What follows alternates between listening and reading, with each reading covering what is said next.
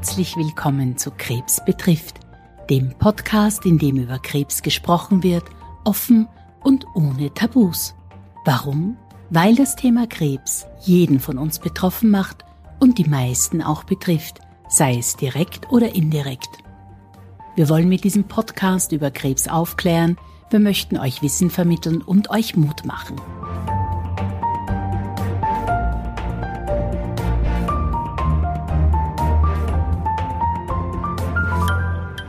Etwa 1500 Menschen in Österreich pro Jahr erhalten die Diagnose Blasenkrebs. Ungefähr 95 Prozent der bösartigen Krebserkrankungen der Blase gehen von der Blasenschleimhaut aus, dem sogenannten Urothel. Unser Gast im Podcast Krebs betrifft ist heute Dr. Karl Dorfinger. Er ist niedergelassener Urologe in Wien und ehemaliger Präsident des Berufsverbands österreichischer Urologen. Dr. Dorfinger gibt uns heute einen Einblick in das Thema Blasenkrebs, dessen Symptomatik, Häufigkeit und die Risikofaktoren. Herzlich willkommen, Dr. Karl Dorfinger. Sie entstammen ja einer Ärztedynastie. Ihr Vater und Ihr Urgroßvater waren Allgemeinmediziner in Wien. Sie haben sich für das Fachgebiet Urologie entschieden. Warum? Was fasziniert Sie denn wahrscheinlich nach wie vor für dieses Fachgebiet? Naja, eigentlich war es ja so, dass ich unmittelbar nach meinem Studium eigentlich die Gastroenterologie einschlagen wollte. Und ich hatte eigentlich gesagt, ich werde zwei Fächer sicher nie machen. Das eine ist Zahnheilkunde und das andere ist Urologie und dann kam es doch anders. Es war einfach ein Zufall. Ich habe äh, während meines Turnus einen sehr lieben Kollegen kennengelernt, der mir sehr viel gezeigt hat in der Urologie. Und so bin ich eigentlich in die Urologie gekommen. Und es war die richtige Entscheidung? Es war die richtige Entscheidung. Was ist das Faszinierende an genau diesem Fachgebiet? Es ist ein sehr vielfältiges Fachgebiet. Es ist ein sehr innovatives Fachgebiet. Also die Urologie hat relativ große Fortschritte erzielt auf vielen, vielen Bereichen, eben auch in dem onkologischen Bereich. Und ähm, es, man kann eigentlich von der großen operativen äh, Urologie bis zur konservativen Urologie ein breites Spektrum bespielen. Und dabei ist auch die Endoskopie. Es sind viele, viele Aspekte und viele spannende äh, Themenbereiche. Dann tauchen wir jetzt ein in das Thema Urothelkarzinom. Bevor wir tiefer ins Thema eintauchen, äh, erzählen Sie uns doch bitte erstmal allgemein zum Urothelkarzinom bzw. zum Blasenkrebs. Wie oft kommt Blasenkrebs denn vor? Nun, Sie haben ja die Zahlen schon genannt. Äh, das gar nicht so selten. Ähm, Blasenkrebs ist äh, irgendwie auch ein bisschen heimtückisch, weil er praktisch wenig oder keine Symptome macht. Das Leitsymptom ist eigentlich die Mikrohämaturie, das heißt das mikroskopische Nachweisen von Blutzellen im Harn. Da ist es gelegentlich so, dass man einfach auf, eine, auf einen Gewächs stößt, auch wenn einem das völlig unerwartet erscheint, weil sonst keine Symptome da sind. Ähm, das ist etwas, was man immer wieder im Auge behalten sollte. Gelegentlich ist dieses Gewächs dann auch im Bereich der vorderen Blasenanteile, also dort, wo sehr viele Sensoren in der Blase sind und dann kann es Symptome machen wie häufigen Harndrang, wie Brennen, wie Schmerzen. Ähm, das kann einmal vorkommen, ist aber eigentlich eher nicht die Regel. Bei wem kann die Krankheit denn auftreten? Also die jüngste Patientin, die ich operiert habe, war 16 Jahre alt und der älteste, glaube ich, 89. Also es ist in jedem Alter möglich. Und es ist auch in jedem Geschlecht möglich. Ich, ich, ich weiß, viele Männer, äh, viele Menschen assoziieren das Thema eher mit Männern, aber nein, auch Frauen betrifft dieses Thema. Ja, ja, also das kann, ist auch bei Frauen ein wichtiges Thema. Ganz im Gegenteil, es ist sogar bei Frauen noch wichtiger, weil ähm, da die Symptome wie Mikrohämaturie oder äh, häufiges Harndrang oder Brennen beim Urinieren einfach als, als Folgen eines Harnwegsinfekts äh, interpretiert werden und daher die Diagnose Blasenkrebs oft spät erst erfolgt. Das wissen wir aus verschiedenen Untersuchungen. Gerade bei Frauen muss man da sehr aufmerksam sein. Was sind denn generell die Risikofaktoren? Naja, also im Prinzip gibt es zwei große Risikofaktoren. Das eine ist ähm, eigentlich schon überkommen, das war, äh, das äh, war Arbeiten in, in Anilin verarbeitenden äh, Industrien und der Farbindustrie, äh, Lederindustrie. Aber das ist, glaube ich, heutzutage eher die Ausnahme, weil ja die Schutzbestimmungen relativ gut sind, zumindest in westlichen Ländern. Der wichtigste Risikofaktor ist nach wie vor das Rauchen. Und auch glaube ich, also wenn man auch aktuell nicht mehr raucht, sondern mal geraucht hat, oder irre ich mich da? Also das stimmt. Äh, man geht heute davon aus, dass ähm, das, äh, das Risiko an Krebs zu erkranken bei Rauchern erst mit den Jahrzehnten abnimmt. Also man hat erst nach 15 oder 20 Jahren ein ähnliches Risiko für Krebsarten wie Lungenkrebs, Blasenkrebs und ähnliches mehr äh, wie ein Nichtraucher. Gibt es auch familiäre Vorbelastung? Freilich gibt es, aber spielt beim Blasenkrebs wahrscheinlich nach heutigem Stand des Wissens keine große Rolle. Es dürfte sich um Punktmutationen handeln oder eben um toxisch ausgelöste Veränderungen in der Genetik. Dann kommen wir jetzt zu den Symptomen. Sie haben es ja schon kurz auch angesprochen. Ähm, mit welchen Symptomen können Patientinnen und Patientinnen rechnen? Äh, beziehungsweise was sind denn so klassische Warnsignale, die Sie beobachten, bevor, Sie, bevor es zu einer Diagnose kommt? Ja, also ich habe das schon genannt, das ist die Mikrohämaturie, also das äh, mikroskopische Auftreten von Blut im Hahn. Hier sollte stets eine urologische Abklärung erfolgen und natürlich auch äh, Symptome des sogenannten unteren Harntrakts, also äh, häufiger Harndrang, plötzlicher Harndrang, Brennen, also einfach unspezifische Symptome bei Blasenreizungen. Was ist mit häufig auftretenden Blasenentzündungen? Naja, die kommen natürlich vor und sie können das Ganze auch äh, maskieren sage ich jetzt einmal. Also es kann sein, dass eine Blasenentzündung da ist und äh, im Hintergrund ein, ein Tumor äh, wartet. Also da sollte man auch bei Blasenentzündungen eine sorgfältige Abklärung machen.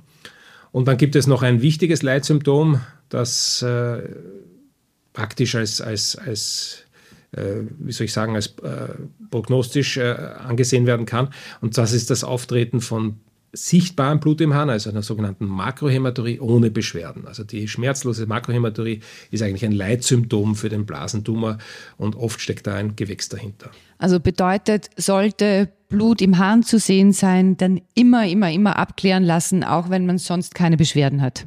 Ja. Können wir das so als Botschaft ähm, äh, rausgeben. Wie, wie kann man sich jetzt den typischen Weg einer Diagnoseerstellung vorstellen? Ist die Diagnose immer eindeutig oder, oder müssen Patientinnen und Patienten oft lange warten, bis zu einer eindeutigen Diagnose kommt? Was können Sie uns darüber erzählen? Also eindeutig ist in der Medizin leider gar nichts. Aber es ist so, dass ähm, die Diagnose üblicherweise beim niedergelassenen Facharzt für Urologie gestellt wird oder bei der Fachärztin. Es gibt einen normalen Ablauf der Untersuchung. Es wird ein Hahn untersucht, es wird eine Ultraschalluntersuchung durchgeführt und dann wird gegebenenfalls eine Blasenspiegelung angeschlossen und bei dieser Blasenspiegelung entdeckt man Blasenkarzinom üblicherweise schon. Das ist eigentlich die treffsicherste und beste Möglichkeit. Äh, es wird dann in der Regel, wenn ein Gewächs festgestellt wurde, auch eine zytologische Untersuchung angeschlossen, äh, wobei ähm, abgeschilferte Oberflächenzellen des Urothels äh, im Mikroskop untersucht werden, gefärbt und untersucht werden. Und da kann man abweichende Zellen feststellen. Und ähm, da kann man vor allem auch die Aggressivität des Tumors abschätzen, weil vor allem hochaggressive Tumore solche Zellveränderungen in der Zytologie hinterlassen. Und dann gibt es mittlerweile auch schon genetische Untersuchungen. Es gibt verschiedene äh, neuere äh, Schnelltests, die man durchführen kann. Ähm, gab es schon seit Jahren, aber jetzt gibt es äh, Weiterentwicklungen und die scheinen vielversprechend zu sein. Jetzt weiß ich, dass allein das Wort Blasenspiegelung bei vielen Menschen Schmerzen auslöst. Äh, also viele Menschen haben tatsächlich große Angst vor urologischen Untersuchungen äh, und die hindert sie eventuell daran, äh, Vorsorgeuntersuchungen zu absolvieren. Wie, wie gehen Sie denn mit Menschen um, die Angst haben vor den Untersuchungen, beziehungsweise wie können Sie den Menschen die Angst nehmen?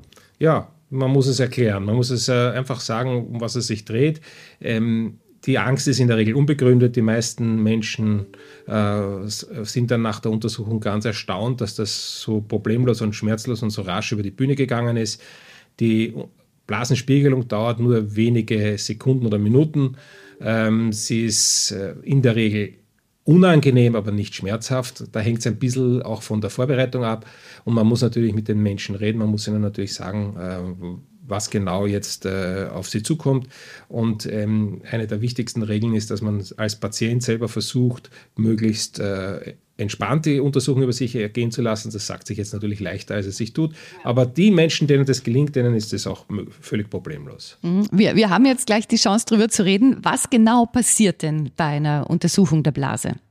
Nun mal, es gibt äh, äh, entsprechende Instrumente, mit denen man durch die Harnröhre in die Blase eingehen kann und dann das Innere der Blase ausleuchten kann. Und das kann man mit starren Instrumenten oder mit flexiblen Instrumenten machen. Da gibt es also verschiedene Typen. In beiden Fällen wird es, äh, wird, erfolgt eine, äh, eine lokale Betäubung, das heißt es wird äh, die Schleimhaut äh, betäubt und auch desinfiziert und dann erfolgt diese Spiegelung. Wie gesagt, dauert wenige Sekunden oder Minuten maximal und dann ist die Sache erledigt. Mhm. Ähm, ich, ich habe jetzt in der Vorbereitung ähm, einige Menschen gehört, die gesagt haben, ja, ja, vor Jahren, Jahren hatte ich mal sowas und das war alles ganz furchtbar. Aber ich nehme an, auch die Instrumente, mit denen Sie agieren, haben sich sehr weiterentwickelt in den vergangenen Jahrzehnten. Naja, freilich. Ja. Also das sind, sind schon, äh, äh wie soll ich sagen, sehr entwickelte äh, Instrumente mit entsprechenden Eigenschaften, Oberflächeneigenschaften und auch mit äh, der Form hat sich sehr viel verändert. Und ähm, sie werden immer dünner, also die Instrumente sind wirklich nur mehr ganz, ganz, nicht einmal bleistiftstark, also ganz dünn. Und ähm, ja, also das, da hat sich schon sehr viel getan. Wichtig ist die Vorbereitung des Patienten. Wichtig ist, dass man eine sorgfältige örtliche Betäubung macht. Und ähm, ich persönlich mache auch eine Untersuchung, wenn es sich irgendwie vermeiden lässt, nicht bei einer Fluoridenentzündung, weil das ist dann wirklich schmerzhaft. Und daher stammen auch die Daher stammt auch ein bisschen der schlechte Ruf dieser Untersuchung und die Angst davor. Ist aber unbegründet. Das wäre meine nächste Frage. Wann sollte ich denn zur Untersuchung gehen? Ja, natürlich, wenn akut äh, etwas auftritt, aber wenn ich vielleicht merke, es kommt immer wieder vor Blut im Hahn oder meine Blasenentzündungen häufen sich, wann wäre der richtige Zeitpunkt zu sagen, und jetzt gehe ich in die Vorsorge, Untersuchung? Naja, spätestens nach der zweiten, nach der zweiten Harnwegsinfektion, die vom Hausarzt in der Regel mit Antibiotika behandelt wird, ähm, beziehungsweise also bei schmerzlosem Auftreten von Blut im Hahn immer. Jetzt komme ich zu einem ganz typisch weiblichen Thema, das äh, viele, viele Frauen kennen, nämlich die wiederkehrende Blasenreizung. Was sind denn die Gründe dafür? Wenn ich das wüsste, wäre ich ein reicher Mann. Es gibt verschiedene Gründe. Ähm, es kann, es, erstens einmal ist jede Infektion ein Wechselspiel in der Störung des Gleichgewichtes zwischen Abwehrkraft und Aggressivität der Keime. Es kann sein, dass ein Keim sehr aggressiv ist, der wird bei den meisten Menschen eine Entzündung hervorrufen oder eine Infektion hervorrufen. Ähm, oder es kann sein, dass einfach die Abwehrkraft gesenkt ist und dann können alle möglichen Keime, eben auch körpereigene Keime, die plötzlich äh, pathogene äh, Eigenschaften bekommen, zu einer Infektion führen. Dann gibt es verschiedene, früher oft äh, genannte Möglichkeiten der falschen Hygiene. Ähm, da bin ich jetzt nicht ganz so sicher, weil die Keime ja im Übrigen äh, immer und überall vorkommen. Ähm, ja, was wir heute gelernt haben, ist, dass die Antibiotikatherapie eher mit Vorsicht zu genießen ist. Also man sollte. Warum? Ja, aus zwei Gründen. Erstens, weil die Antibiotikatherapie die Entzündung und die Infektion nur verkürzt. Also sie, sie heilt sie nicht, sondern sie verkürzt nur diese Dauer der Erkrankung. Und äh, wie wir aus verschiedenen Untersuchungen wissen, sind ähm, schmerzstillende, entzündungshemmende Präparate oft gleichwertig. Und der zweite Grund ist, dass man immer dann, wenn man eine sogenannte systemische Behandlung macht, das heißt, wenn man die Antibiotika schluckt, und es ist da ja keine, keine Alternative momentan, dann ähm, beeinträchtigt man nicht nur die Keime, die man bekämpfen will, sondern auch die Keime, die der Körper braucht für die Abwehrkraft. Und dadurch kann es allein durch die Antibiotikatherapie schon zu einer Veränderung der Abwehrsituation kommen. Ich erlebe das sehr oft bei kurzfristigen Antibiotikatherapien, zum Beispiel bei Zahnärzten, wenn eine Zahnbehandlung erfolgt, die eine antibiotische Schutzmaßnahme erfordert, dann sind im Gefolge oft Entzündungen des unteren Harntrakts mhm. zu bemerken. Das ist gar nicht mhm. so selten. Ähm, was, was kann eine Frau tun, die sagt, ich mache alles alles richtig. Ich, ich achte auf die Hygieneregeln. Ich, ich trinke genug. Äh, viele Frauen schütten sich Preiselbeersaft rein. Äh, die sagen, ja, ich stärke mein Immunsystem und trotzdem tritt es immer wieder auf. Nun, es ist so, dass äh, nach meiner Erfahrung sehr häufig äh, eine Ursache ist nämlich die, dass äh, die Schleimhautbarriere in der Blasenschleimhaut gestört ist, wenn äh, immer wiederkehrende Entzündungen auftauchen. Da entstehen dann sogenannte chronische Entzündungen. Da gibt es verschiedene Entzündungsformen, die man auch äh, endoskopisch erkennen kann. Und wenn man dann diese Schleimhautbarriere, also diese Schleimschutzschicht in der Blaseninnenwand, wenn man die ersetzt, das kann man, das ist ein, ein Zucker-Eiweiß-Gemisch, das in die Blase eingespritzt wird und das dann in der Blase verweilt, und dass dann sozusagen die Barriere äh, zu, zwischen Harn und äh, Blasenschleimhaut wiederherstellt und dann kann man diese Infekte oft ganz gut wieder in den Griff bekommen. Wahrscheinlich ist es aber so, dass es auch bestimmte genetische äh, Eigenschaften gibt, warum manche Menschen sehr häufig Infektionen bekommen. Das betrifft übrigens nicht nur Frauen, das gibt es bei Männern auch. Es gibt auch bei Männern wiederkehrende chronische Prostatitis. Das ist gar nicht so selten. Mhm. Können Sie den Begriff Flitterwochenzystitis erklären? worauf muss man da achten? Nun, das ist eine klassische Geschichte, dass eben ähm, nach Geschlechtsverkehr, oder eher, eigentlich war gedacht, diese Honeymoon-Zystitis als eine erstmalige Geschichte, aber dass nach Geschlechtsverkehr ein Harnwegsinfekt auftritt, ähm, das hat verschiedene Ursachen. Es kann natürlich äh, daran liegen, dass ähm, man mit verschiedenen äh, un bisher unbekannten Keimen in Kontakt gerät und dass dadurch eben eine Infektion entsteht, äh, weil das Abwehrsystem sozusagen nicht wirklich vorbereitet ist darauf aber es hat auch mechanische Ursachen. Also es ist wahrscheinlich so, dass es zu, durch äh, Verletzungen der Schleimhaut oder die sind minimal, das sind Mikroeinrisse, die kann man nicht erkennen, sondern die sind einfach da und da kann dann die, Schle die, die Keimbarriere sozusagen reduziert werden. Dagegen machen kann man relativ wenig.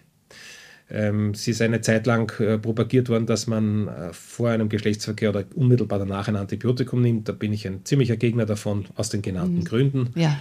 Und ich bin eher ein Befürworter der pflanzlichen Medizin, also man kann da sich mit verschiedenen pflanzlichen Mitteln behelfen und das würde ich bevorzugen. Ja, ähm, jetzt, jetzt noch eine Frage, weil ich viele Frauen kenne, die dieses Problem haben und die auch Angst haben, ähm, irgendwann am Blasenkrebs zu erkranken. Deswegen, ist diese Angst begründet oder unbegründet? Ähm, ob die jetzt häufige Entzündungen eine, eine Prädisposition für Blasenkrebs darstellen, das bezweifle ich. Aber ähm, jedenfalls sollte bei wiederkehrenden Infektionen eine entsprechende urologische Abklärung erfolgen. Wie gesagt, man kann verschiedene Veränderungen erkennen und äh, entsprechende Gegenmaßnahmen ergreifen. Ich weiß schon, immer ist es nicht von Erfolg gekrönt. Das ist bei manchen Menschen eine wirklich lästige Angelegenheit. Aber da muss man hartnäckig bleiben und verschiedene, und verschiedene äh, Behandlungsmethoden anschauen und dann schauen, wo, wie man zum Erfolg gerät. In der Regel gelingt es. Ja, jetzt haben Sie gerade gesagt, Sie sind nicht so der Freund von der Gabe von äh, zu häufigen Antibiotikern in diesem Fall, sondern Sie setzen auf pflanzliche Mittel. Wie sehen Sie denn hierbei den Stellenwert des Allgemeinmediziners oder der Allgemeinmedizinerin oder auch des Apothekers, der Apothekerin? Naja, freilich. Das, der Allgemeinmediziner ist natürlich der erste Ansprechpartner für Patientinnen und Patienten bei solchen sogenannten banalen Infektionen. Und ähm, auch hier wäre es äh, gut, wenn ähm, eine entsprechende Fortbildung dieser äh, Allgemeinmediziner stattfinden würde, dass sie einfach mehr in die pflanzliche Schiene gehen. Aber ich bemerke das zunehmend, also es geschieht schon sehr viel auf diesem Sektor. Ähm, und ähm, ja, Natürlich kann man, es gibt Situationen, wo man auf ein Antibiotikum zurückgreifen muss, also insbesondere dann, wenn der Infekt beginnt aufzusteigen, also wenn Nierenschmerzen dazukommen oder vor allem auch wenn Fieber dabei ist, dann muss man antibiotisch eingreifen, um weitere Schäden für den Körper zu verhindern. Mhm. Ähm, viele gehen, wenn Symptome auftreten, in die Apotheke und greifen zu Mitteln, die in der Nähe der Kasse zu finden sind bei der Apotheke. Raten Sie dazu oder sagen Sie, na, bitte unbedingt einen Schritt weitergehen und zumindest zum allgemeinen Mediziner mal als ersten Schritt gehen? Naja, also das hängt, glaube ich, jetzt in erster Linie von der Stärke der Symptome ab. Wenn das eine leichte Blasenreizung ist, kann man durchaus einmal versuchen, mit pflanzlichen Mitteln das Auslangen zu finden. Ähm, da muss man sich entsprechend beraten lassen. Äh, wenn es stärkere Symptome gibt, dann würde ich schon die ärztliche Untersuchung dringend empfehlen. Die Begriffe Mikrohämaturie und Makrohämaturie sind schon gefallen. Bitte können Sie uns noch erläutern, was denn der Unterschied ist zwischen diesen beiden Begriffen? Sehr einfach, beides ist Blut im Hahn, nur die Mikrohämaturie ist nur mit Mikroskop erkennbar, die Makrohämaturie mit freiem Auge. Noch eine, eine wichtige Frage, ab welchem Zeitpunkt würden Sie den PatientInnen unbedingt raten, einen Urologen oder eine Urologin aufzusuchen? Jetzt, äh, es geht jetzt nicht nur um Infekte, sondern um alle möglichen Krankheitsbilder. Naja, hm, bei Männern gibt es ja die Prostatavorsorge. Männer sollten unabhängig von Beschwerden ab dem 45. Lebensjahr einmal jährlich zu einer urologischen Untersuchung gehen. Bei Frauen ist diese Regel nicht vorhanden, weil es da noch keine entsprechenden statistischen Untersuchungen gibt, die zeigen, dass das was bringen sollte. Wenn Blut im Hahn auftritt, würde ich es empfehlen. Wenn wiederkehrende Infekte auftreten, würde ich es auch empfehlen. Ähm, ja, und wenn natürlich äh, eine entsprechende Tumorabklärung oder eine onkologische Vorsorge erfolgen soll, dann auch. Also es gibt ja nicht nur die Blase, es gibt ja Nieren, es gibt verschiedene andere Dinge, die bei einer urologischen Untersuchung im Harntrakt und im Geschlechtstrakt untersucht werden. Gibt es einen Unterschied im Verhältnis der Facharztbesuche zwischen Frauen und Männern? Also wie viel Prozent ihrer oder der Patientinnen sind Männer, wie viele Frauen? 60 Prozent Männer, 40 Prozent Frauen in etwa. Mhm. Also äh, viele Frauen glauben, es betrifft hauptsächlich die, die Männer. Man muss den Partner zum Urologen schicken, aber nein, man sollte auch daran denken, selbst immer wieder einen Termin äh, zu machen. Ähm, Herr Dr. Dörflinger, haben wir was vergessen? Haben wir alles besprochen? Gibt es noch was, das Ihnen besonders wichtig wäre? Naja, ich möchte drei Dinge hervorstreichen. Punkt eins: Blasenkrebs muss rechtzeitig entdeckt werden. Der Zeitpunkt sollte unbedingt äh, vorher äh, genutzt werden, um dieses Gewächs in den Griff zu bekommen. Solange der oberflächlich ist, kann man ihn heilen. Wenn er die Tiefe der Blasenwand erreicht hat, ist er unheilbar. Und dann wird es auch wirklich hässlich, weil es eine aggressive Tumorform ist. Punkt 2, ähm, Rauchen ist der wichtigste Risikofaktor bei Blasenkrebs und daher sollte man das Rauchen unbedingt einstellen. Ich weiß schon, Rauchen ist eine große Sucht und es ist sehr schwierig, das aufzuhören. Das wissen wir, gibt ja verschiedene Untersuchungen dazu, aber ähm, man sollte es unablässig probieren. Irgendwann einmal hat man Erfolg und der Erfolg ist zu jedem Zeitpunkt einer Erkrankung hilfreich. Das weiß man heute. Also es ist ganz egal, wann man aufhört zu rauchen. Wichtig ist, man tut es. Und der dritte Punkt ist, ähm, bei von Ihnen genannten Formen der das Blut im Hahns, also wenn es mit freiem Auge sichtbar ist, vor allem, aber auch wenn es nur mikroskopisch erkennbar ist, also im Streifentest oder im Mikroskop, dann sollte eine urologische Abklärung erfolgen. Herr Dr. Dorfinger, ich danke Ihnen sehr für das Gespräch und für diese neuen Erkenntnisse. Vielen Dank. Gerne, danke sehr. Vielen Dank fürs Zuhören. Wir hoffen, die heutige Folge war für euch interessant und regt an, mehr über das Thema Krebs zu sprechen. Vergesst bitte nicht, dass ihr uns per E-Mail kontaktieren könnt. Die Adresse lautet krebsbetrifft.merkgroup.com. Wir würden uns freuen, wenn ihr unseren Podcast abonniert und sind gespannt auf eure Bewertungen auf iTunes und Co. Bis zum nächsten Mal. Euer Krebs betrifft Team.